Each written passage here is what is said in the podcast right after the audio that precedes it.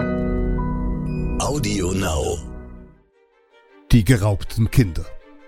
60 Jahre lang lassen australische Behörden Aborigine-Kinder aus ihren Familien entführen. Rund 50.000 Jungen und Mädchen wachsen in Heimen, bei Pflege- und Adoptivfamilien auf, abgeschnitten von ihrer Kultur, geschult zu Dienstmägden und Farmarbeitern.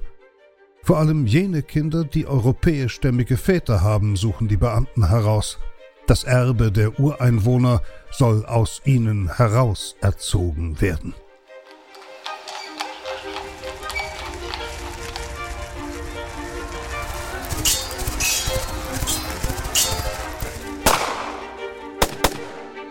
Verbrechende Vergangenheit. Ein Crime-Podcast von Geo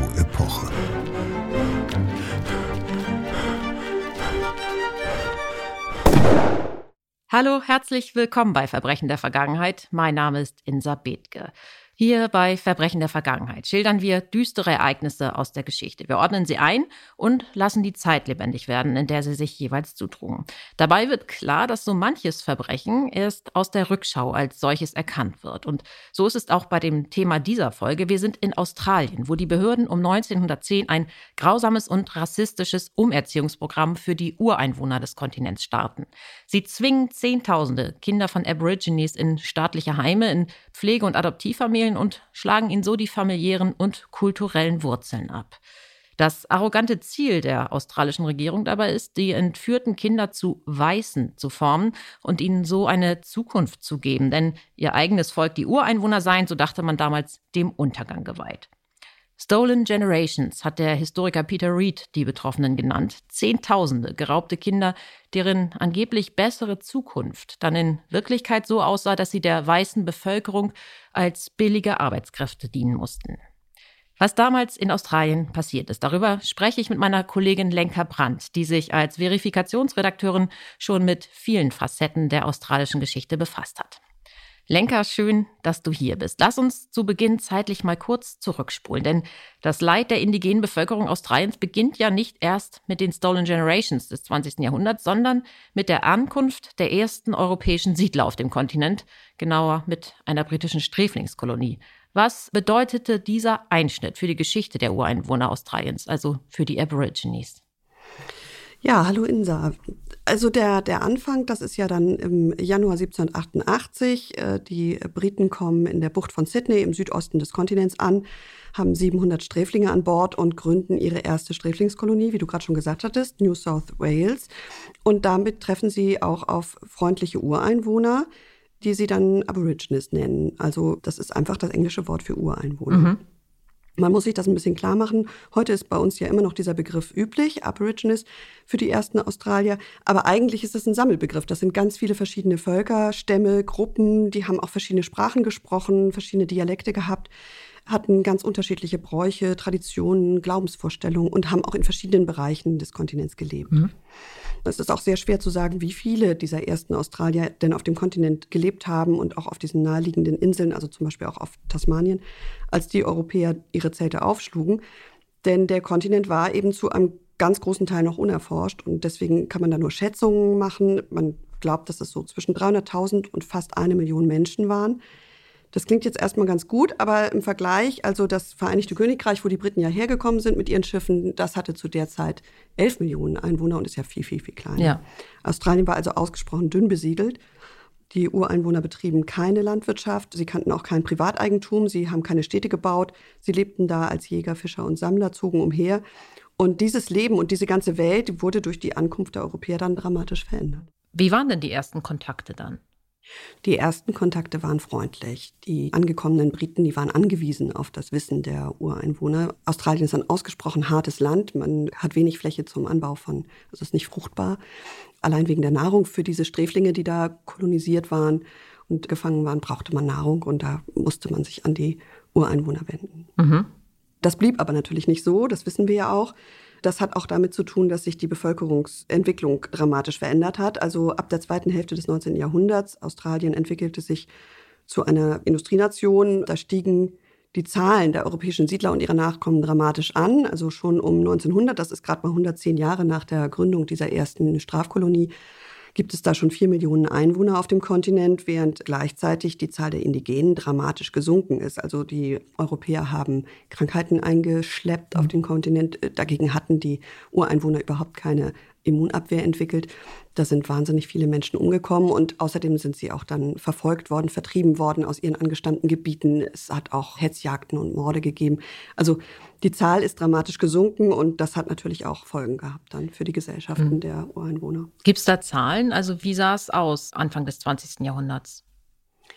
Also was man weiß, ist, dass die Zahlen deutlich gesunken sind und zwischen 1920 und 1930 ungefähr, da gibt es Schätzungen des Australian Bureau of Statistics, dass nur noch 60.000 Ureinwohner auf Australien und den Torres Strait Inseln, also den Inseln, die nördlich von Australien Richtung Neuguinea liegen, gelebt haben. Also im Grunde mindestens nur noch ein Zehntel noch der ursprünglichen. Ja, wahrscheinlich ungefähr, genau. Und die Weißen, die dann so in den 30er Jahren dort in Australien gelebt haben, die waren auch davon überzeugt, dass diese Ureinwohner aussterben werden. Sie hielten sich selbst für also überwiegend hielten sie selbst für die überlegene menschliche Rasse. Und das ist ja auch der Geist der Zeit leider auch in Europa und mhm. auch in USA. Also diese Vorstellung der Rassenideologie, das ist die Grundlage für das Verbrechen an diesen geraubten Kindern.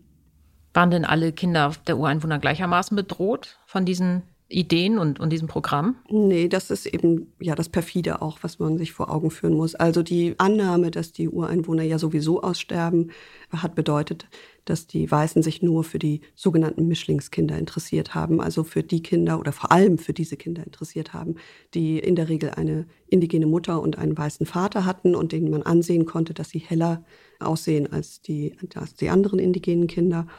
Und die Briten hatten diese Idee, zu der Zeit, dass wenn man diese Mischlingskinder aus ihren Familien rausnehmen würde und würde sie umerziehen, dann würden sie später wieder mit weißen Kinder zeugen und im Laufe der Generationen würden sie sozusagen immer weißere Nachkommen haben und dann wäre sozusagen dieser Teil Teil der weißen Gesellschaft. Hm. Wieso hatten denn so viele Kinder von Aborigines einen weißen Vater? Das ist eine gute Frage. Da findet man auch gar nicht so viel dazu. Das hat sicherlich mit der Erschließung des Kontinents zu tun. Also im Westen Australiens zum Beispiel hat man zwischen 1901 und 1908 einen Zaun errichtet, der sollte die Kaninchenplage fernhalten von der Westküste, von dem Farmland der Farmer im Westen. Und dieser Zaun, der lief dann tatsächlich von der Nord- bis zur Südküste einmal längs, sozusagen einmal von oben nach unten durch den ganzen Kontinent, viele tausende Kilometer und der musste errichtet werden. Dazu sind Wanderarbeiter auf Kamelen mit dem Baumaterial da langgezogen und der musste auch immer wieder gewartet werden, ausgebessert werden. Also da sind immer wieder Arbeiter unterwegs gewesen. Oder auch, wenn die Eisenbahngleise verlegt werden mussten oder Telegrafen aufgestellt und so weiter. Also da ist immer wieder Kontakt gewesen. Und an diesen Strecken haben dann eben die Mädchen und Frauen der Aborigines sind schwanger geworden und haben hellere Babys auf die Welt gebracht, denen man ansehen konnte, dass sie offenbar einen weißen Vater haben.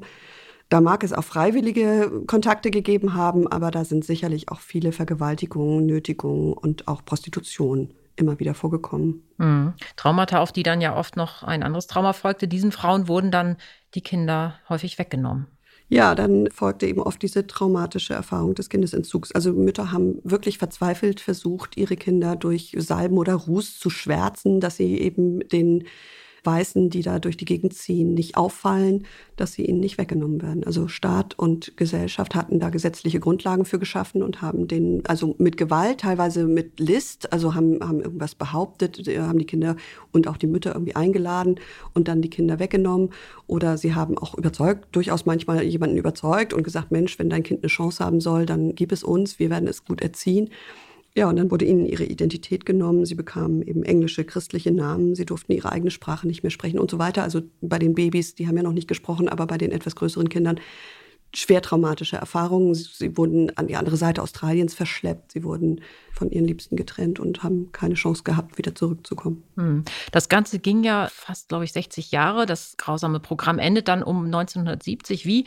Das hören wir gleich in der Geschichte. Aber vielleicht sagst du noch mal kurz was dazu, was sich seither getan hat. Also wie sieht die Lage der Ureinwohner heute aus? Also dieses Schicksal der geraubten Kinder, das spielt in der australischen Gesellschaft eine große Rolle. Das hat angefangen in den 90er Jahren durch ein Buch, was veröffentlicht wurde, in dem das thematisiert wurde. Dann gab es einen großen Report, den die Regierung in Auftrag gegeben hat. Das Schicksal wurde bekannt und es wurde heiß diskutiert. Immer wieder brechen seitdem Debatten in der australischen Gesellschaft auf darüber, wie man denn mit den Folgen dieser Politik umgehen kann. Und ja, wir haben am Anfang gesagt, es handelt sich um ein Verbrechen, besonders wenn wir im Rückblick darauf schauen. Und die Schuldigen und die Täter dieses Verbrechens ist eben die gesamte damalige australische Gesellschaft. Also die Familien, die solche Kinder aufgenommen haben, die Heime, in denen sie schwer umerzogen worden sind. Es ist ja auch viel geprügelt worden. Viele dieser Kinder haben Missbrauchserfahrungen und schwere Gewalt und psychische Demütigungen erfahren. Also das muss man sich vor Augen führen und das ist natürlich ein unangenehmer Spiegel, in den die australische Gesellschaft da gucken muss. Hm. Und die Betroffenen haben ja nicht nur selbst Traumata erlitten, sondern haben die dann auch vielfach wahrscheinlich weitergegeben.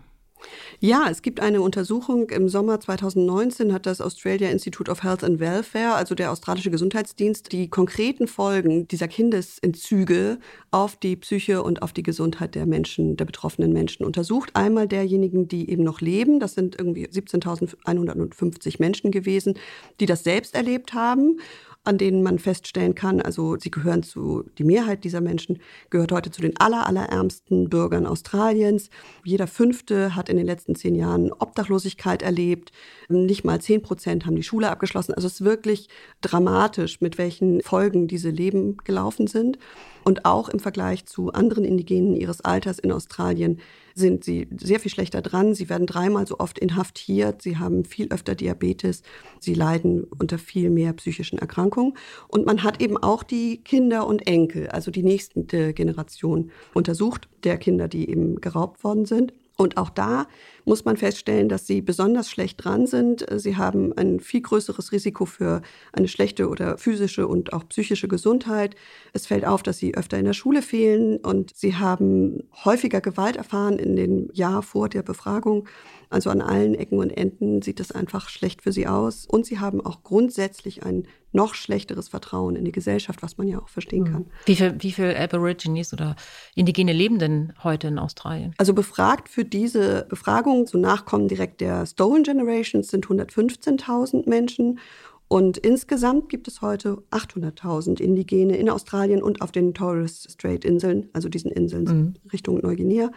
Immer noch ist die durchschnittliche Lebenserwartung der indigenen Menschen in Australien deutlich geringer als die der Weißen. Männer sterben fast neun Jahre früher, Frauen sogar fast zwölf Jahre früher. 2008 war es dann das erklärte Ziel der Regierung, diese Lücke zu schließen, also die Lebenserwartung deutlich zu erhöhen. Man kommt da überhaupt kaum voran. Es geht wahnsinnig langsam. Und man sieht eben die Frage, wie die Zukunft der Nachfahren der Stone Generations verbessert werden kann, die bleibt den Australiern als Erbe aus diesem traurigen Kapitel ihrer Geschichte bis heute. Das ist eine große Herausforderung für die ganze Gesellschaft. Vielen Dank, liebe Lenker, für diesen Blick in die Gegenwart und zurück in die australische Geschichte. Bevor wir hören, was der indigenen Bevölkerung Australiens damals zwischen 1910 und 1970 widerfahren ist, noch ein Hinweis.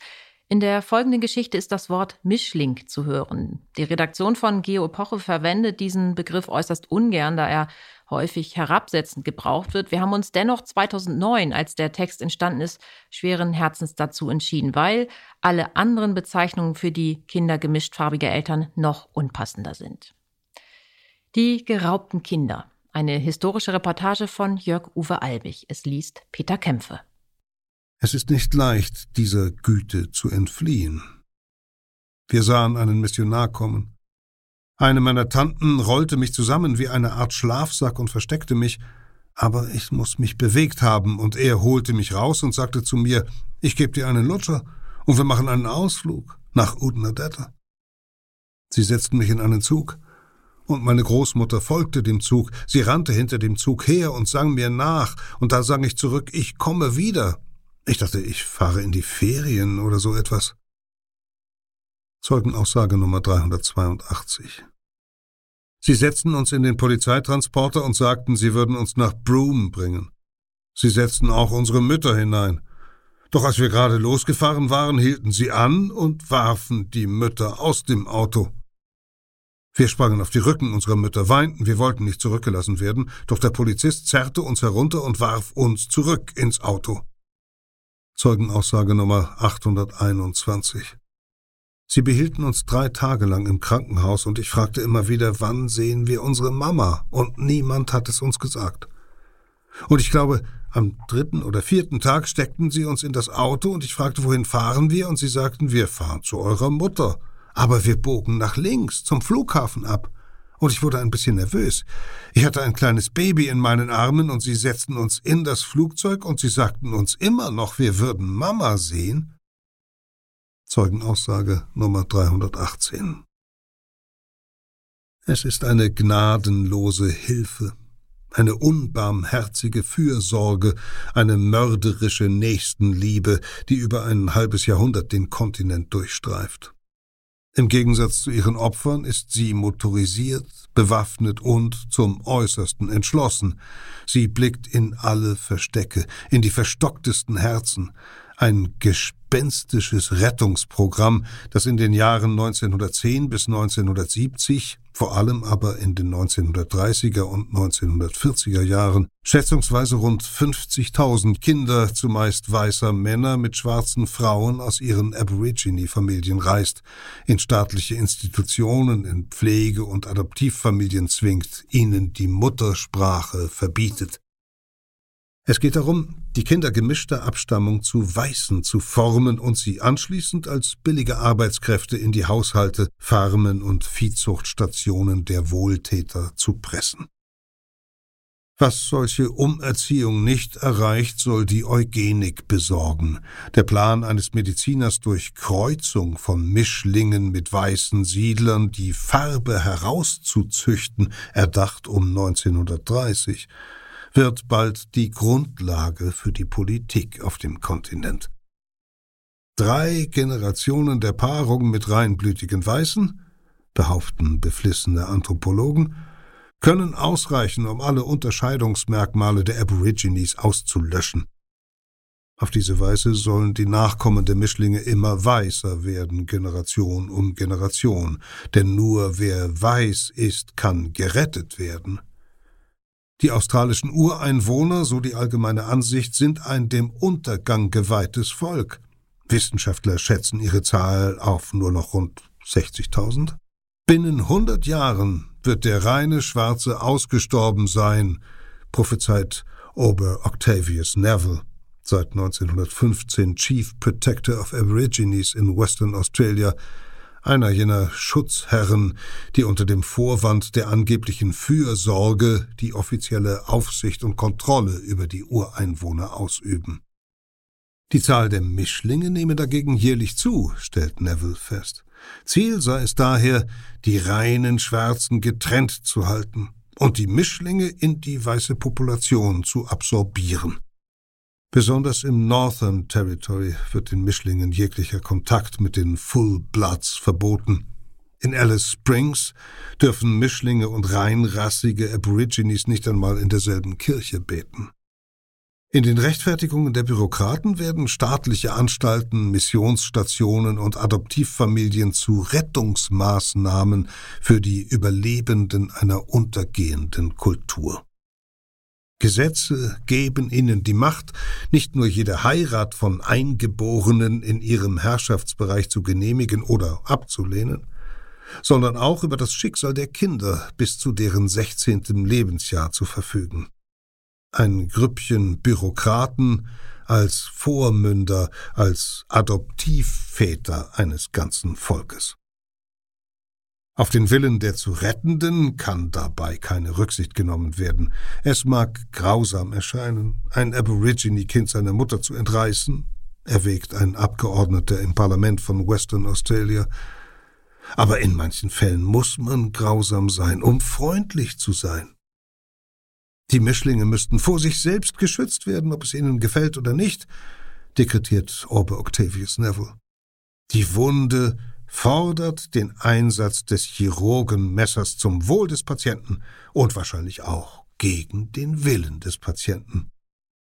Es wird einmal schwer sein, sich vorzustellen, dass diese Politik in ihrer Zeit als fortschrittlich gilt, beinahe human, verglichen mit den Vorschlägen mancher Politiker, die die Sterilisation sämtlicher Mischlinge erwägen. Doch der Plan, mit eugenischen Mitteln eine weiße Gesellschaft herauszumändeln, ist nicht weniger rassistisch als die Vermischungsangst der Weißen in den USA oder Südafrika. Die Forscher versichern immer wieder, dass die überlegenen Erbanlagen der Weißen stets die Oberhand gewinnen werden. Es ist ein technokratischer Kraftakt, das gigantische Menschenexperiment einer wissenschaftsgläubigen Zeit, ein Social Engineering, das sich über alle sentimentalen Vorurteile hinwegsetzt. Manchmal erscheinen die Retter auf Kamelen, heben die staunenden Kinder auf den Sattel mit dem Versprechen auf einen Ritt, um dann auf Nimmerwiedersehen mit ihnen davonzupreschen. Vergebens schwärzen die Eltern ihrem hellfarbigen Nachwuchs Haut und Haar mit Salben aus gemahlener Holzkohle und Tierfett oder schwarzen Buschfrüchten, um sie der Begehrlichkeit der Retter zu entziehen, die ja vor allem nach Kindern mit hellem Teint suchen, für sie ein Zeichen höherer Intelligenz und rassischer Überlegenheit. Vergebens drängen Mütter ihre Kinder, sich im Busch zu verstecken, wenn der weiße Mann naht, hinter Bäumen still zu stehen, in Kanalröhren zu kauern, stopfen sie in Mehlsäcke, schärfen ihnen ein, sich das Niesen zu verkneifen.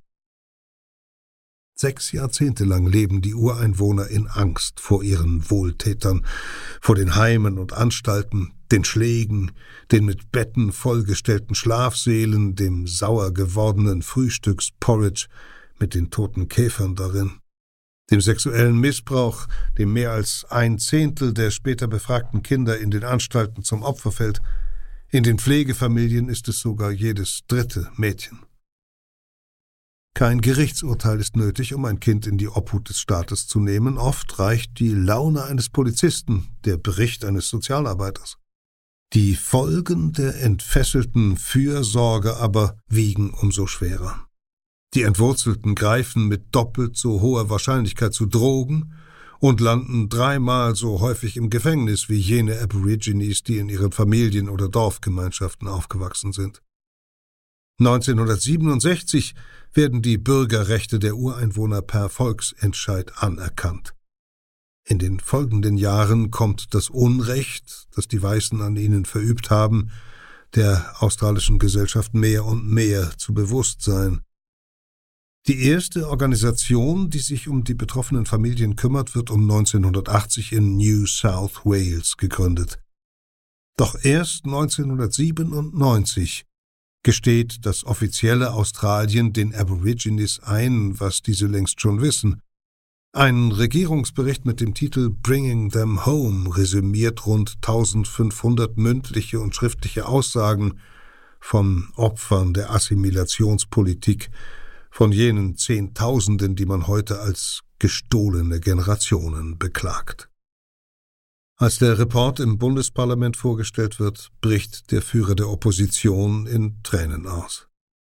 Es sind Schicksale wie das der Frau mit dem Schutznamen Millicent, Zeugenaussage Nummer 640, die den Glauben der Öffentlichkeit an die Pioniergeschichte ihres Landes erschüttern. Millicent ist vier Jahre alt, als man sie und sechs Geschwister 1949 entführt und in verschiedene Anstalten Western Australias bringt. Millicent und ihr Bruder Colin landen in einem Waisenheim in Perth, wo die Hellhäutigeren unter den Falschhäutigen aufbewahrt werden. Jeden Sonntag warten die beiden Geschwister vergebens auf einen Besuch ihrer Eltern. Sie wissen nicht, dass ihrer Familie der Kontakt verboten ist, sie nicht herausfinden kann, wo die Kinder überhaupt sind. Als Colin in das Jungenheim in Kenwick verlegt wird, hat Millicent nur noch sich selbst. Die Nonnen erklären ihr, sie sollte sich für ihre Hautfarbe schämen. Morgens werden die Kinder mit Fliegenspray geweckt. Auf Unbotmäßigkeiten stehen stundenlanges Knien vor dem Altar Wienern des Kirchenbodens oder Schläge mit dem Bügeleisenkabel. Millicent muss andere Kinder festhalten, wenn die ausgepeitscht werden. Als Millicent alt genug ist, soll sie sich in den Ferien nützlich machen. Die Schwestern schicken das Mädchen als Haushaltshilfe auf eine Farm. Die vier Schilling, die sie verdient, bekommt das Heim. Der Farmer verlangt bald mehr von ihr als nur Haushaltsdienste. Als sie der Oberin von den Vergewaltigungen erzählt, wäscht die ihr den Mund mit Seife aus, schlägt sie und droht ihr Schreckliches an, sollte sie anderen Kindern von ihrer Qual berichten. In den nächsten Ferien wird sie wieder auf die Farm geschickt. Millicent beschließt auszureißen. Sie will ihre Familie wiederfinden. Doch wo soll sie suchen? Ihr bleibt nur die Rückkehr ins Heim, zurück zu den Schlägen, zu den Einsätzen auf der Farm, zu noch brutaleren Vergewaltigungen. Man erklärt ihr, sie sei eine Schande für das Heim, sie schluckt Rattengift, um zu sterben, doch wird nur krank. Der Arzt stellt fest, dass Millicent schwanger ist. Wieder wird das Mädchen ausgepeitscht, sie ist jetzt sechzehn. Mit aller Kraft klammert sich Millicent an diese Hoffnung, die in ihr wächst, ein Kind, ein Mensch, den sie lieben kann, doch als das Baby 1962 im King Edward Memorial Hospital zur Welt kommt, nimmt man es ihr fort, so wie man sie ihrer Mutter fortgenommen hat. Wenn sie alt genug sei, das Heim zu verlassen, heißt es, werde sie ihre Tochter wiederbekommen. Millicent wartet. Als es soweit ist, sagt ihr die Oberin, sie wisse nicht, wo das Kind sich aufhalte. Das Krankenhaus hat nicht einmal die Geburt des Babys registriert. Die Sozialbehörde für Ureinwohner erklärt, sämtliche Unterlagen seien bei einem Feuer verbrannt. Millicent findet Arbeit in Western Australia. Von dort zieht sie weiter nach Adelaide. Jedes Kind, das sie auf der Straße sieht, erinnert sie an ihr eigenes, das sie nicht kennt. 1972 fleht sie noch einmal die Leiterin des Waisenheims um einen Hinweis auf ihre Tochter an, Ach, die Tochter sei tot, wimmelt die Nonne sie ab. Das Beste sei, sie gehe nach Adelaide zurück und vergesse ihre Familie. Im Januar 1996 dann eine Anfrage der Sozialbehörde von South Australia. Eine Frau, geboren 1962, suche ihre leibliche Mutter. Es ist Millicents tot geglaubte Tochter Tony. Aber Natürlich gelingt es nach all den Jahren häufig nicht mehr, die Familienbande zu knüpfen. Oft sind die Eltern verstorben oder zu alt und zu krank, um ihre Kinder zu erkennen. Manchmal gibt es keine Sprache mehr, in der man sich verständigen könnte. Und häufig verstößt die Dorfgemeinschaft die Heimgekehrten, beschimpft sie als weißgewaschene oder Kokosnüsse, außen dunkel, innen weiß. Du bist nicht weiß genug, um weiß zu sein, und deine Haut ist nicht schwarz genug, um schwarz zu sein. Zeugenaussage Nummer 210. Bringing Them Home versammelt Geschichten von Entfremdung, von Identitätsverlust, von einem ständigen Gefühl äußerster Unwirklichkeit. Berichte wie den des Mannes mit dem Schutznamen Paul, Eingabe Nummer 133, der 1965 kaum mehr als ein halbes Jahr alt seiner kranken Mutter entzogen und später zur Adoption freigegeben wird. Die erste Familie, die Paul aufnimmt, gibt ihn nach sieben Monaten indigniert zurück. Der Amtsarzt notiert in seinem Bericht, die Adoptivmutter habe Paul zu seinem Nachteil mit den Kindern ihrer Freunde verglichen und seine Defizite als peinlich empfunden, zum Beispiel bei Kaffeekränzchen. Im Waisenhaus muss er sich alle zwei Wochen mit den anderen Kindern aufstellen und um die Sympathie potenzieller Pflegeeltern konkurrieren. Bisweilen findet sich für Paul ein Interessent, der ihn für ein Wochenende zur Probe mitnimmt. Am Sonntagabend aber ist er stets wieder im Heim. Die Heimleitung versucht seine Erscheinung als südeuropäisch zu verkaufen. Paul hat feine Gesichtszüge und sieht im Allgemeinen gut aus, steht in seiner Akte. Man könnte ihn leicht für einen Malteser oder Italiener halten. Mit fünf Jahren findet er endlich eine Pflegefamilie, die schon vier Söhne hat. Die Söhne nennen ihn unseren kleinen Abo. Paul versteht nicht, was das heißt. Warum habe ich eine andere Hautfarbe? fragt er seine Pflegeeltern. Sie lachen und raten ihm, viel Milch zu trinken, dann wirst du irgendwann eher aussehen wie wir. Im Mai 1982, zu seinem 18. Geburtstag, wird Paul aus der staatlichen Vormundschaft entlassen. An diesem Tag enthüllt ihm der Sozialbeamte den Fluch seiner Jugend. Paul stamme von Aborigines ab. Er habe drei Brüder und eine Schwester. Sein Nachname sei von nun an der Mädchenname seiner Mutter, eröffnet ihn der Beamte und schreibt deren Adresse auf ein Stück Papier. Dass er bis dahin nichts erfahren habe, das sei nur zu seinem Schutz geschehen. Für sechs Jahre kehrt Paul zu seiner Mutter zurück, dann stirbt sie mit 45. Die Welten meiner Mutter und meiner Familie, bilanziert Paul in seiner Eingabe, wurden zerschmettert durch die verabscheuungswürdige Assimilationspolitik von Staat und Commonwealth und der ausführenden Sozialbehörde, die die Frechheit besaßen zu entscheiden, was das Beste ist. Nicht alle Stolen Children blicken mit solcher Unversöhnlichkeit auf ihre entwendete Jugend zurück. Auch der Report Bringing Them Home kennt die Ausnahmen, ehemalige Adoptivkinder, die in der stärkenden Liebe ihrer Ersatzeltern aufwuchsen, Heimzöglinge, die ihre christliche Erziehung preisen oder sich an goldene Jugendtage in der Gemeinschaft erinnern. Wir waren einfach eine große, glückliche Familie. Viele der gestohlenen Kinder sind dankbar, lesen, schreiben und rechnen gelernt zu haben, Kulturtechniken, die ihnen in Aborigine-Dörfern womöglich verwehrt geblieben wären. Andere aber wollen Wiedergutmachung. 1999 beschäftigen erste Entschädigungsforderungen die Gerichte. Im Jahr 2001 warten allein im Northern Territory 700 Kläger auf eine Entscheidung. Die Regierung bewilligt zwar 63 Millionen Dollar für Beratung und Zusammenführung der zerrissenen Familien sowie die Förderung von Sprache und Kultur der Aborigines, doch direkte Zahlungen der Bundesregierung an die Opfer kommen nicht in Frage. Im Sommer 2007 spricht zum ersten Mal ein Gericht in South Australia einem Mitglied der Stolen Generations eine Entschädigung zu. Bruce Trevorrow 1957 im Alter von 13 Monaten seinen Eltern entrissen und in eine weiße Pflegefamilie gesteckt, bekommt für ein Leben voller Depressionen, Alkoholismus und kultureller Entfremdung einen finanziellen Ausgleich von umgerechnet rund 330.000 Euro. Die seelischen Wunden aber brauchen vor allem seelische Genugtuung, eine Entschuldigung, doch die lässt lange auf sich warten. 1997, im Jahr des Reports, drückt der konservativ eingestellte Premierminister John Howard zwar sein tiefes Bedauern aus, verweigert aber eine Abbitte.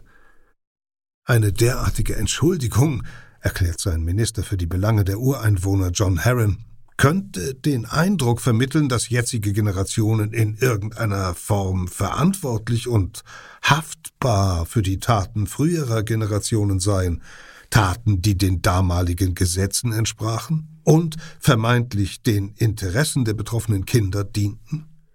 Am 13. Februar 2008 aber ist es endlich soweit. Premierminister Kevin Rudd von der nach elf Jahren Opposition wieder regierenden Labour Party verließ im Parlament von Canberra eine Erklärung, die immer wieder um das Wort Sorry kreist. Sorry für den Schmerz, das Leid und die Verletzungen der gestohlenen Generationen. Sorry für die Zerstörung von Familien und Gemeinschaften. Sorry für die Demütigung und Erniedrigung, die einem stolzen Volk und einer stolzen Kultur angetan wurden. Einige der rund hundert geladenen Vertreter der Ureinwohner umarmen einander, Tränen in den Augen. Für uns ist das wie der Fall der Berliner Mauer, sagt einer von ihnen. Tausende jubelnde Australier verfolgen die Rede auf Großbildleinwänden in Canberra, Melbourne, Sydney, Brisbane. In den abgelegenen Gebieten des Outback haben sich ganze Dorfbevölkerung vor dem Gemeinschaftsfernseher versammelt. Doch das heikle Thema der Entschädigungen spart auch Rudd aus, und selbst nach dieser politischen Geste leben die Ureinwohner noch immer am Rand der Gesellschaft und sterben noch immer im Durchschnitt 17 Jahre früher als der Rest der Bevölkerung. Für viele Betroffene kommt die Entschuldigung ohnehin zu spät, Vielleicht hat sie der Mann noch erlebt, der im Bringing Them Home Report den Schutznamen Greg trägt. Zeugenaussage Nummer 384. Mit zwölf Jahren wurde er von seiner Heimatinsel in der Bass Strait in die Obhut einer Pflegefamilie auf Tasmanien entführt. Ich saß im Klassenzimmer. Es klopfte an der Tür und der Lehrer antwortete. Er sprach mit jemandem und kam dann, um mich zu holen. Er nahm mich an der Hand und brachte mich zur Tür. Eine männliche Person packte mich. Ich wurde zu einem Motorrad gebracht, von dem Beamten festgehalten, zur Flugpiste gefahren und von der Insel geflogen. Ich sah Mama nie wieder. Zum Zeitpunkt von Kevin Rudds Sorry-Rede wäre Greg 60 Jahre alt gewesen. Die Lebenserwartung für männliche Aborigines liegt bei 59 Jahren. Peter Kämpfe las Die geraubten Kinder, ein Text, der in der Geo-Epoche-Ausgabe Australien erschienen ist. Nachlesen können Sie die Geschichte übrigens wie noch viele andere historische Reportagen auf unserer Digitalplattform GeoEpoche Plus, erreichbar unter geo-epoche.de. Dort gibt es auch ausgewählte Stücke zum Hören und die Möglichkeit, durch ganze Ausgaben zu blättern. Und klicken Sie in den Shownotes gerne mal auf geo-epoche.de-angebot. Dort gibt es weitere Infos zu unserem Magazin und die Möglichkeit, an ein kostenloses Heft zu gelangen. Hier bei Verbrechen der Vergangenheit geht's in zwei Wochen weiter mit der Geschichte eines englischen Sklavenaufsehers und Sadisten, der um 1750 auf Jamaika unzählige Menschen quält und über seine grauenvollen Taten sorgfältig Tagebuch führt. Audio Now.